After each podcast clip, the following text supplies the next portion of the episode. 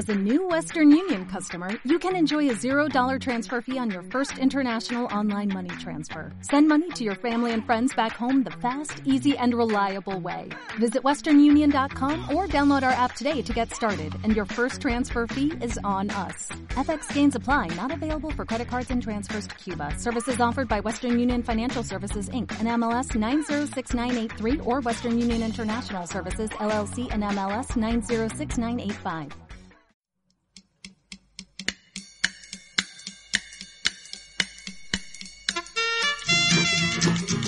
¿Quién es Roberto Parra Sandoval? Enfierrador, lazarillo, soldador, carpintero, mueblista, reparador de bicicletas, músico, folclorista, dramaturgo, tantas y tantos oficios que residen en él. En él residen historias y vivencias de un pueblo escondido en las profundidades de nuestro territorio.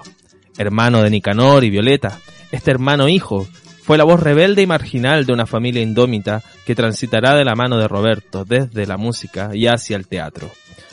Considerada una de las obras fundamentales del teatro chileno, La Negra Esther viene a ser la representación de un Chile recóndito, aquel que se encuentra escondido de esa imagen oficial, esculpido desde las vivencias cotidianas y forjado en esas miserias que se van transformando, develando así la genuina identidad de un pueblo en tiempo pasado que nos va a remecer para decirnos quiénes somos de La Negra Esther, de Roberto Parra, de su director Andrés Pérez y muy especialmente de la música de esta obra invaluable, conversaremos en este nuevo capítulo de Libros que Suenan, dedicado a la música de La Negra Esther.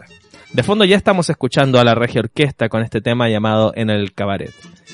Y para conversar de este trabajo, estamos hoy con uno de los integrantes fundadores de la Regia Orquesta, este conjunto responsable de realizar la banda sonora de esta obra teatral. Jorge Lobos, bienvenido a Libros que Suenan, muchas gracias por estar acá con nosotros. Hola, muy buenas. a todos ustedes y muchas gracias por haberme invitado a ser partícipe de vuestro proyecto. Sí, ya estamos acá en una tercera temporada y curiosamente estaba pendiente el hablar de, de, la figura de Roberto Parra y también hablar de la figura que corresponde a toda esta obra en donde hay hartos nombres entre ellos el tuyo también eh, funcionando. Don Roberto. Sí, partamos no. hablando un poquito de la regia orquesta. Eh, mm. En especial para, para, bueno, para quienes no están habituados a, este lenguaje musical cómo se va a conformar esta agrupación en, en el contexto de la obra de teatro, pero eh, aquí también está estás tú, Jorge Lobos, está Cutiaste y Álvaro Enríquez en esta formación original. Sí, correcto. Nosotros partimos del año 88 generando la posibilidad de, como trío, involucrarnos con el teatro a través de Andrés Pérez. Ya veníamos haciendo teatro callejero con Cutiaste, con el teatro provisorio, y a partir de Willy Sembler, que presentó el, el, texto, Andrés, perdón, a Mario Rojas primero, porque hubo un intento con Tequirusa. Mira. Digamos las cosas como son. Eh, empezamos a hacer un preámbulo, un, de... un preámbulo, se hicieron varios intentos ¿eh? de montar la obra. Finalmente llegamos a, claro, partieron los de Quirusa, yo tocaba con de Quirusa y tocaba también en ese tiempo con, con el Cuti en el Teatro Provisorio, con la María José Núñez, el Horacio Videla, el Cuti eh, Boris Cuercha y llegó Andrés. Vámonos a, al tiempo real. Uh -huh. Llegó Andrés Pérez, nos juntamos. Año 88 ya. Año 88, después de una convocatoria del Sino que preparó Andrés con muchos actores. Nos juntamos los tres compañías de teatro callejero que habían y empezamos a trabajar sobre este guion de don Roberto Parra y Andrés en la adaptación. Y el trabajo en sí duró un mes, 12 días. Mira, no, o sea, no fue tanto tiempo considerando el, la, la, complejidad de una obra con harta... Estábamos, estábamos trabajando 24 sobre... Ah, 24, 24 a full. A full porque además Andrés se iba. Él retornaba, estaba en, en, el Soleil, en París, estaba haciendo Gandhi. Tenía un tiempo determinado de vacaciones y él tenía que continuar como su rol protagónico en el Teatro du Soleil, en París. Entonces teníamos muy poco tiempo, nosotros no sabíamos qué íbamos a hacer después, si iba a continuar la, la, dando obra, éramos como para do, un mes. Esta, este, este grupo no, no tenía mucha proyección porque era rápido, era como el teatro callejero, ¿no? Que es inmediato, claro. viviendo el presente y listo. Y el director se volvió y no sabíamos más continuidad. Pasó que la estrenamos en Puente Alto, Andrés García, Carmen Romero, Andrés Pérez se concentraron en conseguir un espacio después que nos dijeron que no en el Cerro San Cristóbal. Santa Lucía, perdón. Y estrenamos. Ya los 10 días, éxito rotundo. ¿Ustedes no tenían conciencia al, al principio de lo que estaban generando? Para nada. De lo que estaban creando. ahí? Para nada, para nada. Yo creo que a todos los integrantes de del Gran Circo Teatro nos pilló así, nos sorprendió, nos dio un bofetazo, nos dio vuelta porque a los tres meses estábamos ya en una gira de tres meses y medio recorriendo Europa, habíamos entrado por Canadá, habíamos estado en París, recorrimos Londres, todo y toda Inglaterra, Irlanda, Italia, Suiza, Eh, fue un vuelco impresionante, o sea, hay un trabajo que incluso es social, político, cósmico, que esta situación de amor de Roberto Parra llegara a las tablas por eh, gracia de Andrés y por el equipo que también conformábamos todos nosotros, que la evidencia logró que a mí me hizo mantener 22 años tocando. Tocando la música de la negra. Claro, correcto. Y yendo hacia allá, hablando de la música, me gustaría que conversáramos un poquito acerca del repertorio que va apareciendo en la música de la Negrester, porque esta banda sonora contiene eh, composiciones originales, también hay música de Roberto Parra, hay también música ligada hay un al folclore, al- hay latinoamericano. música como popular, decían, exacto, sí. hay una mezcla, ¿no? ¿Cómo se va a definir ese compendio, esa selección de repertorio? Me recuerdo que aquella época nos empezamos a juntar con don Roberto, después era el tío, eh, dos, tres veces para conocer el yaguachaca, a conocer, trabajar un poco la esencia. Bueno, la época nos lleva a los años 40, la historia también nos dice que es un prostíbulo, ¿ah? no, no son músicos de, de teatro municipal, la Claro. historia no sucede ahí, sucede en otro espacio. Eh, En base al periodo eligen el género, el, gene- foxtrot, el- bolero. Eso tenía que ver con Roberto Parra, directamente. O sea, lo que él escuchaba seguramente en esa época lo sacaban y también se adueñ- adueñaban un poco. Era como súper... eh, eh, claro, le cambié la, le cambié la letra y, era tuyo. o le cambié la música y era tuyo. Entonces era como raro.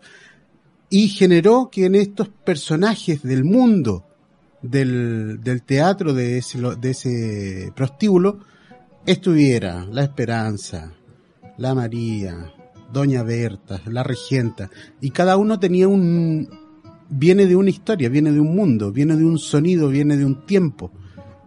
O sea, la Regenta tenía que ver más con el tango, más con la cosa más a la, la persona mayor, Claro.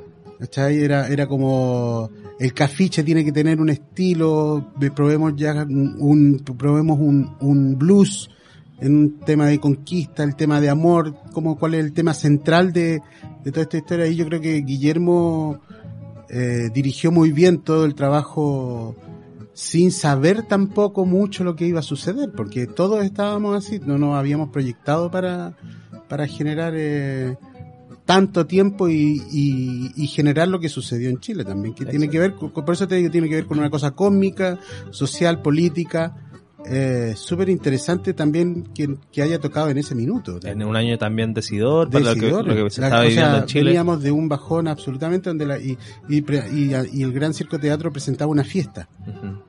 Ese circo- Había un encuentro. el Gran Circo Teatro eh, funcionaba en ese periodo en, en Matucana 100, lo que No, no, no. Ah, ya no está- Estábamos, está, no, eso viene después. ya es posterior. Ya es posterior. Ya, perfecto. Ya es posterior. Eh, Nosotros, claro, andábamos girando, andábamos, teníamos Teatro Esmeralda, teni- eh, tuvimos mucho tiempo en, al lado de la Embajada de Argentina, un espacio de- que ahora está creo que el Museo de Víctor Jara, ah, de- o, o Violeta Parra. Violeta Parra, Sí. ahí, en Mira. Alameda, sí. Eh, veníamos de varios lados, entonces no... No, No existía todavía no existía todavía el espacio. la visualización de Andrés que recuperó ese espacio. Quisiera que conversemos un poquito de Roberto Parra Sandoval, de tu experiencia con él. Tuviste la posibilidad de conocerlo, de conversar con él. Él se involucró también en el proyecto, en los él viajaba, ensayos. con- él viajaba absolutamente con nosotros. Él, él- él era parte importante porque después de, el- de la canción nacional final, Claro. el autor tocaba con nosotros tres, te- tres temas. Como Ah, mira al público.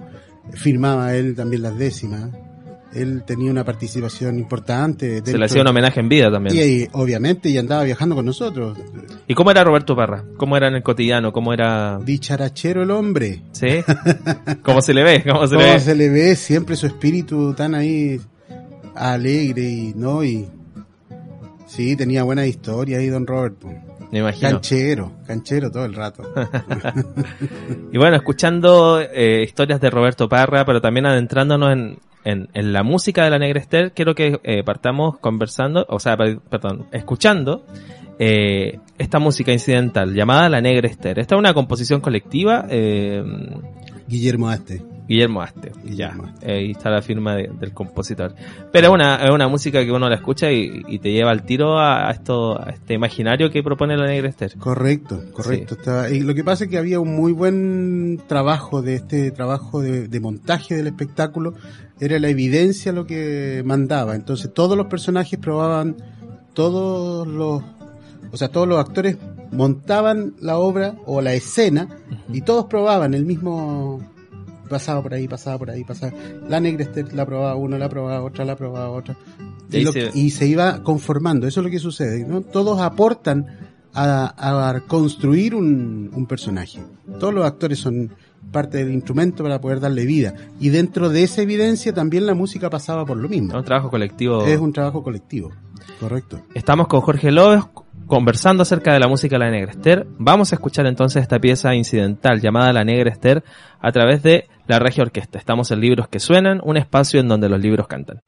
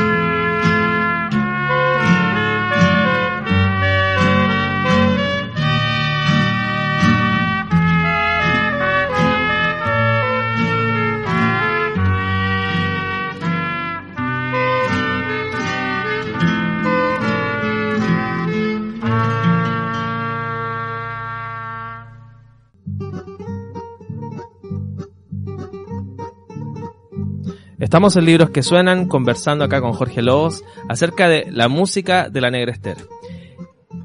Jorge, eh, este texto, bueno, tiene su corazón enfocado en lo que es la partitura. Eh, este trabajo, este texto de, de y para músicos, ¿no?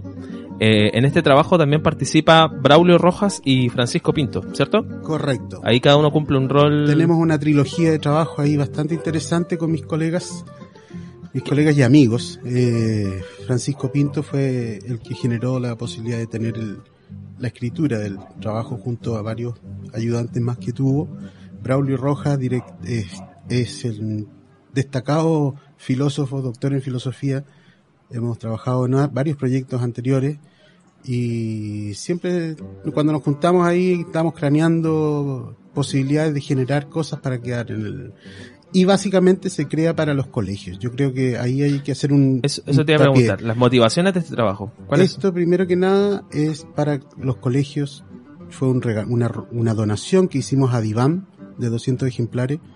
65 ejemplares quedaron en la Corporación Municipal de Valparaíso, que es donde de hecho se lanzó en un colegio en el Cerro Rocan, Rocuán. Hay un simbolismo ahí también, ¿no? Sí, tiene que ver para todo el trabajo de escuelas públicas, tiene que ver con que los profesores músicos puedan, tengan, accedan a la posibilidad, porque ya he visto y he escuchado bastante durante harto tiempo que se monta la obra en distintos colegios como ejercicio, Claro. pero los músicos tienen que estar sacándola por oído. Bueno, Claro. y esto generó Francisco Pinto. ¿eh?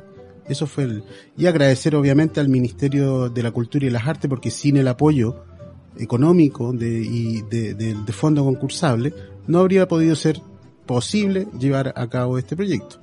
Así que, y la editorial Pehuen que se pasó ahí en términos de la gráfica y, no, te quedó muy bonito el, se los mostramos a todos. Sí, mostrémoslo en la cámara. Sí, por supuesto. Aparte, el tema de, de la música para teatro en Chile es bastante poco conocido, o no hay mucho mucho registro. El tema de que haya una partitura de una obra de teatro fundamental ya es un aporte en sí. No, es una joyita. ahí. Aparte, la partitura parece que es un, un lenguaje que no envejece. queda ahí en el traspasa. Mira, mira, nosotros llevamos 30 años sigo hablando del, del tema. Seguimos tocando con la, con la Regia Orquesta todavía, celebrando dentro del marco de los 30 años también, hemos tenido Sí. actividades. Entonces, no, yo quedé súper contento y, agradezco a todos los que participaron en este proyecto porque queda. Obvio, desde ya invitamos a las personas que, a que puedan buscar el libro, están en diversas librerías. Seguramente debe Se- estar por ahí. eh, editorial eh, pehuen.cl, eh, tengo entendido que es ahí donde Ellos hacen lo suyo. ellos hacen lo suyo, colaboran en esa área. Jorge, co- conversemos un poquito más acerca de, de- de este momento histórico que fue crear la Negra Esther. Eh, otro nombre importante que también aparece ahí es la mano del director teatral Por de la obra, Andrés Pérez, eh, que, que no solo es una figura fundamental eh, para esta obra, sino para el teatro chileno. Grande Andresito, tremenda estrella. ¿Qué puedes contarnos acerca de su, tra- de su aporte para el teatro y también desde, desde la vitrina de la música? Él también se involucraba en el aspecto creativo de los músicos, daba su opinión. Por supuesto, sí, además el director de la compañía. eh, eh, Todo pasaba por su- Todo pasaba por su sedazo. Y permitía también a su vez que cada uno aportara desde lo suyo y él pulía y brillaba y sacaba todo. lo que- No, tremendo trabajo, tremendo creador, tremendo personaje, tremendo amigo. Eh, tuve la posibilidad de hacer harto, hartas obras de teatro con él. Como Gran Circo Teatro me mantuve, claro, harto tiempo y pasaron varias obras. Y no, muy entretenido trabajar con un creador así, ¿eh? de maestro. Absolutamente está en la ca- categoría ahí de maestro. De entregó una forma de trabajar. Yo creo que a todos nos dio una, una luz con respecto a ese tipo de, de doctrina que nos dejó marcado. Y puede ser lo que decías delante, ese- esa cuestión media mágica y cósmica que, que, que confluyen nombres como Roberto Parra y Andrés Pérez, que son tan Son importantes, potentísimos. y por algo generan un resultado como... como- Yo, uno se siente, yo me siento agradecido de haber, de haber estado en el minuto presente justo para poder haber participado de esta historia, ¿no? Creo que nos marcó mucho, mucho.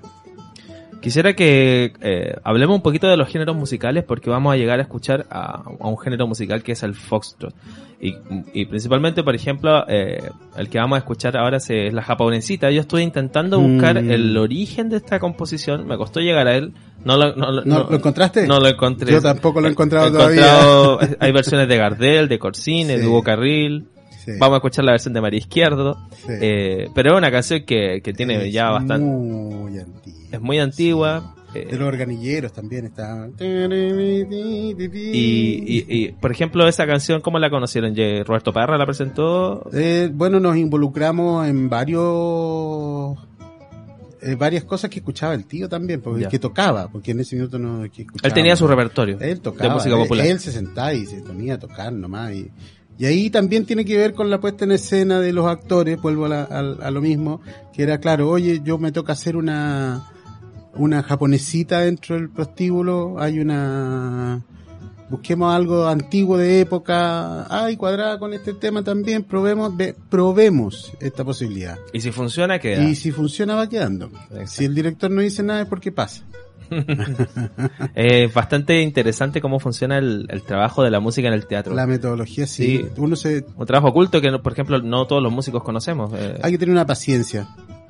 y claro, un oficio especial también, ¿no? Sí, hay que tener una paciencia. Es lento el trabajo. Es lento el trabajo, es repetitivo, repetitivo, repetitivo, pero tiene, tiene esa característica y esa gracia también que después queda... Va madurando lentamente el, el Sí, porque trabajáis con la vista y con el oído, con todos los sentidos, empezáis a figuras, colores, los actores dan forma, Y- entonces se concreta, ¿no? Y lo que hablábamos fuera de- del programa es el concepto también de este músico que también es actor. En el caso de, de- de esta obra, a ustedes también les tocó representar Por supuesto, un teníamos, papel. éramos, teníamos que maquillarnos y vestir, vestuario y todo. Ya no es solo tocar, Ya no es solo la, la parte de interpretación. claro. Sí, hay- Hay una, una imagen siempre de afuera que la gente estaba observando todo el rato. ¿no? Estás contando una historia también.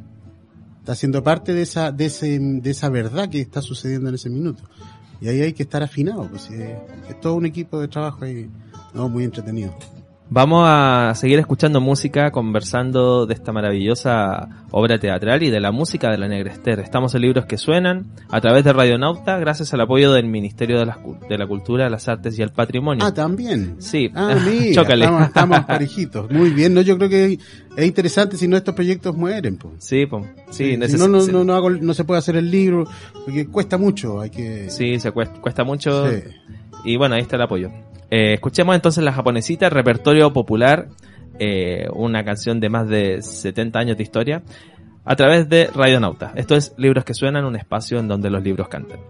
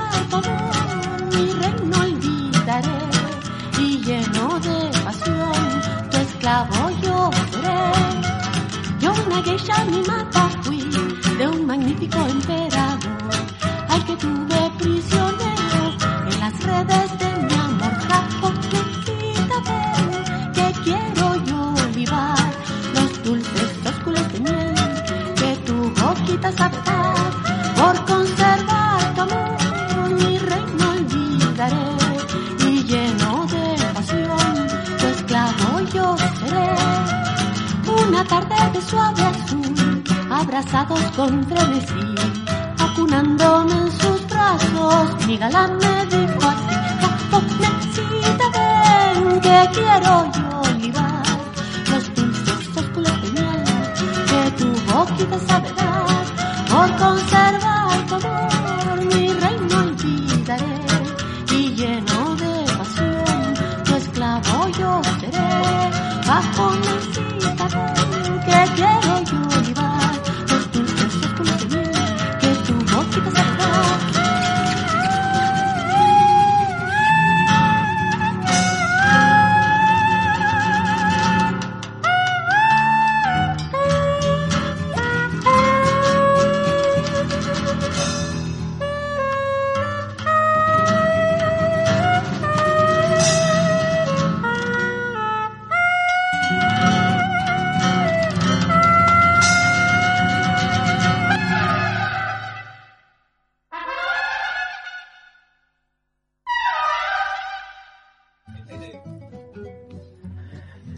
Seguimos acá conversando junto a Jorge Lobos, que se tiene que ir al Tabeli prontamente, A tomar un café, a trabajar, hombre. avanzando acá en esta entretenida conversación acerca de la música de la Negra Esther. Eh, bueno, actualmente la Negra Esther, eh, como obra teatral, sigue vigente, se sigue presentando. Por supuesto, ya eh, me han contado, yo todavía no he tenido la posibilidad de verla. Eso te quería consultar. La, la Mica- Micaela eh, está haciendo un trabajo bastante bello. y ahí hay otros músicos que se están haciendo Obviamente cargo- hay otros colegas seguramente que están ahí trabajando eh, en la partitura de la obra, Sí, po, porque eso. la obra es no hay no hay mucho rango de improvisación dentro del mismo esquema que tiene, ¿ah? porque es una partitura. Entonces, sí, hay un elenco que está manteniendo la historia viva y eso que es súper importante que después de se mantenga siempre vivo. Es como la pérgola de las flores, Exacto. tiene que ver con eso. Son clásicos que no deben parar. De hecho, este año se cumplen 32 años del montaje de la obra, por ende se cumplen 32 años de la banda sonora. Y en ese Chile de 1988 y este Chile del 2020 claramente existen diferencias y bemoles, pero también hay similitudes. Y eso te quería consultar. ¿Cómo ves tú que ha ido envejeciendo la obra y, y- y la música de esta obra en un Chile distinto al de ese periodo? Pero que se encuentra también en un estado de cambio bastante especial, porque en 1988 estábamos también pasando en esta supuesta transición a la La democracia. alegría que nunca llegó. Claro, este concepto de la alegría ya viene, que claro, que no llegó y que eh, en estos 30 años después estamos viviendo un cambio social profundo en donde se exige eh, modificación absoluta. Yo creo que, hay que el- cambió el sistema a- radical. Creo que hay que mantener la historia viva, pero sí hay que generar el quiebre porque no se puede estar trabajando ni viviendo ni sobreviviendo en una situación como la que está este país. Yo creo que de una u otra manera eh, se tiene que generar. O sea, hay que hay que modificarlo. No no puede mantenerse, no puede, no, no se, no se sostiene. Y en ese sentido eh, A nosotros nos cuesta mucho como artistas sostener nuestra historia dentro de una catástrofe como esta, ¿cachai? Porque están erradicando todo. ¿y cuál crees tú que es el rol del músico, del, del actor en este en este cambio?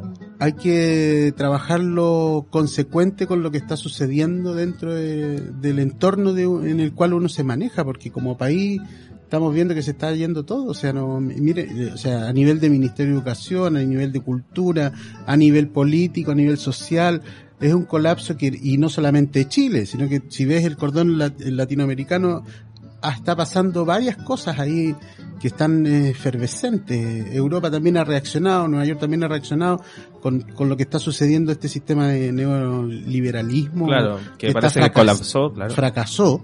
Entonces, están todos expectantes. Imagínate dentro de ese, de eso nosotros que estamos luchando para poder mantener la historia viva de, de una historia de teatro, eh, es dos veces, tres veces, diez veces más. Y una difícil. historia, una historia de teatro y un Difícil. intento de, de hacer una música que también eh, conlleva un concepto fundamental que es la identidad. Porque a, mí como espectador me pasa eso cuando veo a la Negrestero, escucho su música. Una cuestión identitaria, me, me encuentro con ese Chile profundo que todavía aparece. Si Por yo voy a La. Vega, voy al mercado, o voy a un pueblo chico en el norte, en el sur de Chile, va a estar.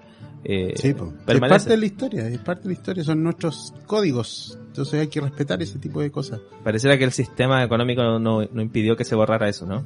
Espero que no lo terminen de masacrar porque lo que están haciendo es aberrante. Jorge, en este momento, actualmente, eh, ¿a, a qué estás abocado tú? Me dices que la regia orquesta también está...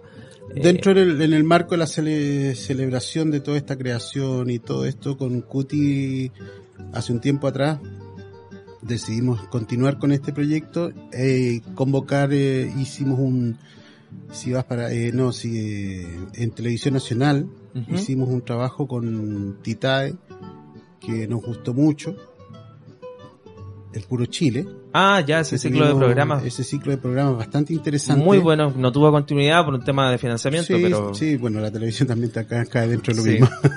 pero un gran programa que... Pero muy gran programa de, de nuestro querido director ahí. Eh, y como que se formalizó y ya, juntémonos y sigamos trabajando y mantengamos esto vivo. Eh, invitamos a Titae, Juan Pablo Bosco ya estaba tocando con nosotros en batería. Ángela Cuña anduvo por ahí también. Lo que pasa es que han habido varias funciones de, de distintos elencos en términos de cantidad de músicos. Hemos Ya. llegado a conformar la gran regia orquesta. Eh, Ángela Cuña, Francisco Bosco, Juan Pablo Bosco, Marcelo Salina, Roberto Titadelín, Haciendo arreglos también. Cuti, adaptando ah, la... absolutamente, adaptando la partitura. Absolutamente, absolutamente. No, grandes colegas que se han incorporado y que han ido pasando un poco con la historia de del, del Andrés Pérez, del Gran Circo Teatro, que la Angelita ha hecho mucho para, el teatro también, dentro de, Tiene su experiencia desde su composición, desde su instrumento. Entonces ha contribuido bastante y somos amigos que nos estamos viendo siempre, entonces siempre nos gusta tocar juntos. Además, Y hubo un trabajo que hicieron también el año pasado con Don Valentín Trujillo, el tío Valentín, ¿no? También ligado a este concepto de la gran regia orquesta. Mm, sí, pasa que yo vengo trabajando con el tío ya hace como cinco años en distintos proyectos. Eh, musicalizamos boleros con la orquesta La Foji, la Fundación de Orquestas Juveniles, hace Sí. mucho tiempo atrás, con Carmen Prieto, Omar Lavadier. De ahí empezamos a trabajar nosotros eh, como cuarteto con Carmen, Omar, tenemos el cuatro para el bolero. Y empezamos a vincularnos y yo lo empecé a involucrar en varias cosas que estábamos haciendo. Y dentro de eso estábamos viajando un día determinado con Cuti a tocar con la regia orquesta y aparece la posibilidad de eh, hacer algo con la celebración de la pérgola de las flores y la Negrester como dos íconos del teatro musical, las comedias musicales del siglo XX. Y está la cercanía con Valentino, entonces estaba de cajón. Empecemos a conformar equipo para poder hablar de algo más grande, que eso, lo, eso fue una producción de FITAM. De ahí se generó de la pérgola a la negra, que fue un musical con 12 artistas, músicos chilenos, arriba del escenario, presentando estas dos historias que se te entrelazaban política, socialmente. Sí, son... Eh, Y también son quedó un espectáculo muy bonito, lo estrenamos en el Teatro Municipal de Santiago en el, en el marco de la obertura del Festival FITAM 2019. Tuvimos y algunas itinerancias. Hace poco hicimos una función eh, en ayuda a Valparaíso. Es inevitable no, no, no, no, no, no notar, Jorge, que en tu experiencia como músico eh, te ha tocado igual trabajar con nombres eh, importantísimos. Estoy muy- Valentín Trujillo también me imagino que... Muy eh, agradecido. Sí, Mira, Andrés Pérez, Roberto Parra, Valentín Trujillo, no, o sea, ya me- es el aprendizaje y el humor que se mantiene a esa esfera eh, muy o sea, podemos y decir... la humildad que tienen. ¿En eh, qué momento se viene tu libro ya? Oh. Ay, me imagino mucha Ah. anécdota que contar ahí Claro, más o menos, Sí. son como 30 años ya de, de oficio ahí. de oficio. Por supuesto, mira, no es una es un agrado todo- mantener una relación y un vínculo amistoso con un dinosaurio de la música nacional, porque es increíble, Sí. increíble. Estuvimos a- antes de ayer tocando con en el Festival de San Bernardo. Y tan vigente, ¿eh? Ay, no, Increíble. increíble. Una, increíble. juventud, un corazón ahí tremenda. Sí, sí, correcto. Armamos el Si vas para Chile con Daniel Muñoz y, y los, los marujos. Y no, es que uno, una cantidad de regalos musicales que me llegan así, pero wow, tremendo. Gran, gran, gran aporte estos personajes que me ha tocado conocer. De una humildad increíble. Tremendo. Sigamos escuchando un poco de la música de la Negrester. Vamos a pasar a, a un- a una canción ya icónica de, esta obra que es el famoso Te pasó por boquiabierto. Oh, mira. Eso también debe haber sido una creación ahí colectiva. Sí, por supuesto. Los actores tuvieron harto que ver ahí también. Sí, sí, bueno, dentro de la propuesta también es lo mismo, vamos probando, Van eligiendo. va- se agarra una idea y de sobre esa idea se va trabajando. Perfecto. Para quienes no conocen, eh, esta canción va- vamos a poder escucharla y también verla porque vamos a sacar un video de una grabación de Canal 13 de ahí, ah, de- mira, de la película que hizo Andrés. Sí. sí. ahí por el año 91 por ahí. Así que vamos con el Te pasó por Boque Abierto. Estamos es en el tema re- rock. El tema rock, sí. El es tema rockero. Eh, como que sale un poco de la, Sí, de, de la tónica. No deja de ser interesante. Estamos en Radio Nauta. Esto es Libros que Suenan. Estamos conversando con Jorge Lobos. Esto es la música de la Negra Esther.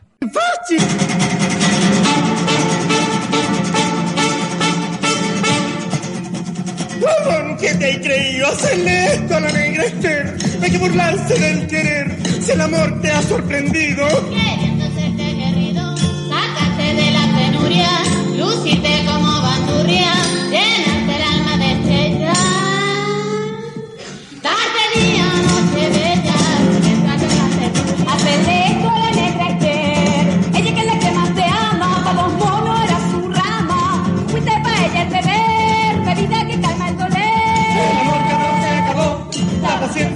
No tuviste ni un respeto, mentira en tu parapeto, la cobardía te aspiró.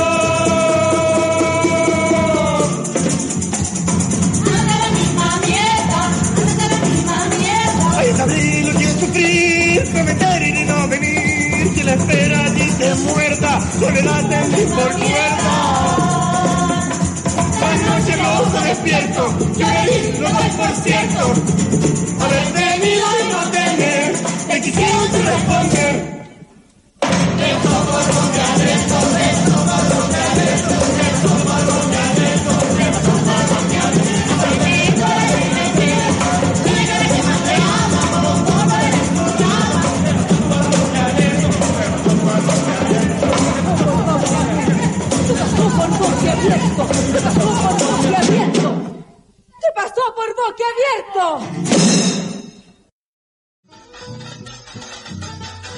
Seguimos conversando acá en Radionauta, libros que suenan. Mi nombre es Marcelo Cornejo y estamos acá juntos a Jorge Lobos, hablando de la música de la Negrester, un maravilloso texto musical que contiene eh, la, la obra gruesa musical de este trabajo, una partitura íntegra eh, que como bien tú me decías Jorge, está pensada también eh, para los colegios en el sentido de que es un material llegar y montarla. llegar y tocar, claro. Claro. Aparte tiene, tiene esa particularidad eh, que está pensada para un trío, Porque es la formación La original, formación. o sea, pueden haber tres guitarras, pueden haber cuatro guitarras, pueden haber un bajo, puede haber lo que sea para, a partir de eso. existe una... Eso es- para eso está el profesor de música ahí que tiene que ir eh, codificando. Es una obra un poquito, podríamos decir, amable de montar, ¿no? Por supuesto, Sí. por supuesto. Hay mucho material de información. Ahora están las partituras que se complementan, porque el guion también, el texto, creo que hace mucho tiempo atrás el Ministerio de Educación, no sé si lo habrán como decreto, lo habrán sacado ya, eh, que la, la negra estéreo era parte del- la, de la guía de montajes de, de obras que tenían los colegios en el segundo medio. La publicación de este no libro, sé si eso se, se mantendrá, no tengo idea, desconozco. Yo tampoco sab- sabría, Claro. Habría que preguntar ahí Sí. el detalle. La publicación de este libro, en el que junto con integra- integrar los textos de las décimas, se fija una partitura de la música de la obra de manera formal, arrastra consigo toda una forma de concebir la vida, la que más allá de juicios morales es una vida humana, humanamente vivida en los múltiples flujos y cruces de las culturas populares, campesinas y urbanas, las que han estado en constante proceso de resistencia y reconfiguración. Esto lo dice Braulio Rojas. Correcto. Este libro se lanzó hace poquito tiempo, ya sí, está, correcto, está nuevito. un par de semanas atrás. ¿Y, ¿Y cómo estuvo ese lanzamiento? Estuvo... Eh, muy significativo porque lo hicimos en una escuela pública en el cerro Rocuán, que fue el cerro que se dañó en la noche de, Ah, de de- Pascua, donde se quemaron 200 casas. Sí. Entonces fue muy emblemático para mí haber hecho un gesto de en conjunto con la Corporación Municipal de Valparaíso que organizamos este lanzamiento eh, y me, me ayudaron con, con la parte de locación directa, que fue muy entretenido eso porque me encontré con la gente que necesitaba también esto, esto. Los cabros chicos me decían, ¡ay, qué bueno! Hay que estudiar música ahora. Bonito gesto de, No. de, de poder... eh, se- eh, era el lugar. El lugar y el momento indicado. Yo creo que en Valparaíso, claro, Va- para Valparaíso, que ha sufrido tanto, está tan guerreado, eh, es súper importante tirarle buena onda para poder eh, generar concret cosas concretas. Aparte un gesto de oposición al centralismo, todo ocurre en Santiago y ¿por qué no hacerlo en otro lado? Por supuesto, por supuesto que sí. Jorge, te quería preguntar, ya para ir cerrando un poquito la, la entrevista del día de hoy, eh, a ti como músico, eh, la experiencia de haber trabajado con Roberto Parra, de haberlo escuchado, eh, inevitablemente te lleva también a conocer en él un- a, un, a un músico también que, que refleja un modo de entender y hacer la música. Él generó también un lenguaje con este concepto de la música huachaca. Eh, en ese sentido, eh, c- ¿cómo definirías tú ese, ese lenguaje musical? ¿O cómo verías tú el aporte de Roberto Parra a la música chilena? Yo creo que no sería el mismo en el caso personal. No, ¿Te cambió? Me cambió, por supuesto. O sea, yo estábamos en la facultad de arte, recuerdo, y- muchos compañeros me oye, ¿qué Tú provenías de, de la facultad de ya, arte. yo- académico. académico absoluto. Eh, estaba estudiando trompeta clásica, de hecho. Y muchos compañeros me decían, ¿qué andáis haciendo tocando cueca? man?" Era como, ¿qué estáis tocando cueca? Tú dedícate a la trompeta, man". como Yo creo que ahí es fundamental haber conocido a Roberto Parra, porque si no, no estaría, no habría enriquecido mi conocimiento. Hay quienes igual y muy injustamente se reflejan a, ciertas músicas como músicas menores. Imagínate la época, el año 85, 86, hablando de cueca, uno era como, y está estudiando en la facultad, y- Claro. Qué raro, raro. No, el- del teatro mismo también. O sea, que te, te juntáis con más cabros de teatro que de intérprete. ah, porque eran pasiones distintas, ahí Obvio. teníamos trabajos en comunes, ¿no? Era, claro, había que hacer música, siempre. Y eso era lo más concreto que teníamos en, en ese presente. Y bueno, de ese lenguaje habitual que nos propone Roberto Parra, como el por ahí también leía algún- algunas definiciones como cierta música tocada a su modo, o quizás no sé si tan bien tocada, pero, pero con, con una identidad profunda, es lo que se refleja en este, por ejemplo, Jazz Huachaca, que es lo que vamos a terminar escuchando. Sabroso el yaguachaca, Y que, tremendo. y que se transforma también en una pieza icónica de la música chilena hoy por hoy. Absolutamente, eso también tiene que agradecérselo Alvarito a Roberto, porque es fundamental. Y el trabajo que hizo Álvaro con los tres fue también fundamental. Ahí hay también un aporte con el tema de, por ejemplo, la cueca, de- Ah, de, absolutamente. de el llevarla a tiempo de- presente. De llevarla a tiempo presente, pero ha sido un trabajo, una joyita que ha hecho, que ha cultivado Álvaro y un aporte fundamental para la historia nacional. Sí, de hecho los, los mismos cuequeros siempre dicen estar agradecidos que si no fuese por el, por Alvar- Alvarito, como le dicen, o, o lo que pasó con, con la negra Esther, Mm. no estarían comiendo, dicen. No, por supuesto, de más, de más que sí, de más que sí. Bueno, eh, quiero agradecerte, Jorge Lobos, por, esta conversación. Cerrando eh, con un pequeño compendio de la Negra Esther. El estreno de la Negra Esther se realizó el 9 de diciembre de 1988, como bien tú nos contabas, en la Plazuela O'Higgins de Puente Alto. Correcto. La primera temporada se extendió por dos fines de semana con entradas que oscilaban entre, escuchemos bien, entre los 350 y los 500 pesos del periodo. Con eso alcanzábamos para tomar el colectivo a Santiago, Puente Alto.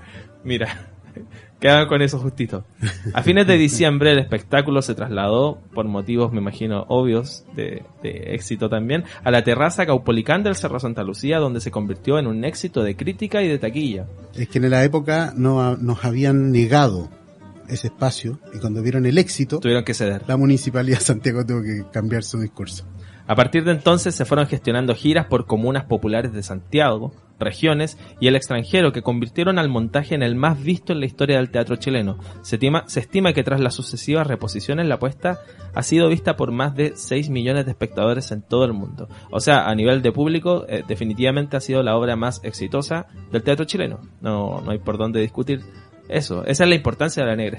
Correcto. Marco Antonio Laparra dijo el antes y el después de la Negra en el teatro. Bueno, de la importancia de esta obra fundamental del teatro chileno, de la importancia de su música que queda en esta alma nacional, despedimos este capítulo dedicado a la Negra Esther. Eh, Jorge, muchas gracias por venir acá. Muchas gracias a ustedes por el aporte que están haciendo también con, con los libros que suenan. ¿ah? Eh, creo que es súper importante no perder eh, eh, la continuidad de, de esto que tienen. Intentamos acá llevar adelante esta, esta trinchera de, de la música Me nacional. Invitamos desde ya a nuestros auditores a buscar este libro, a disfrutarlo, a compartirlo también, porque la partitura es un texto que permanece vivo también hasta la posteridad. Correcto. Nosotros nos encontramos en un nuevo capítulo la próxima semana acá, en Libros que Suenan, un espacio en donde los libros cantan, y nos despedimos alegremente escuchando esta melodía eh, que nos llena de vitalidad, el jazz huachaca. Muchas gracias. Muchas gracias. Chao.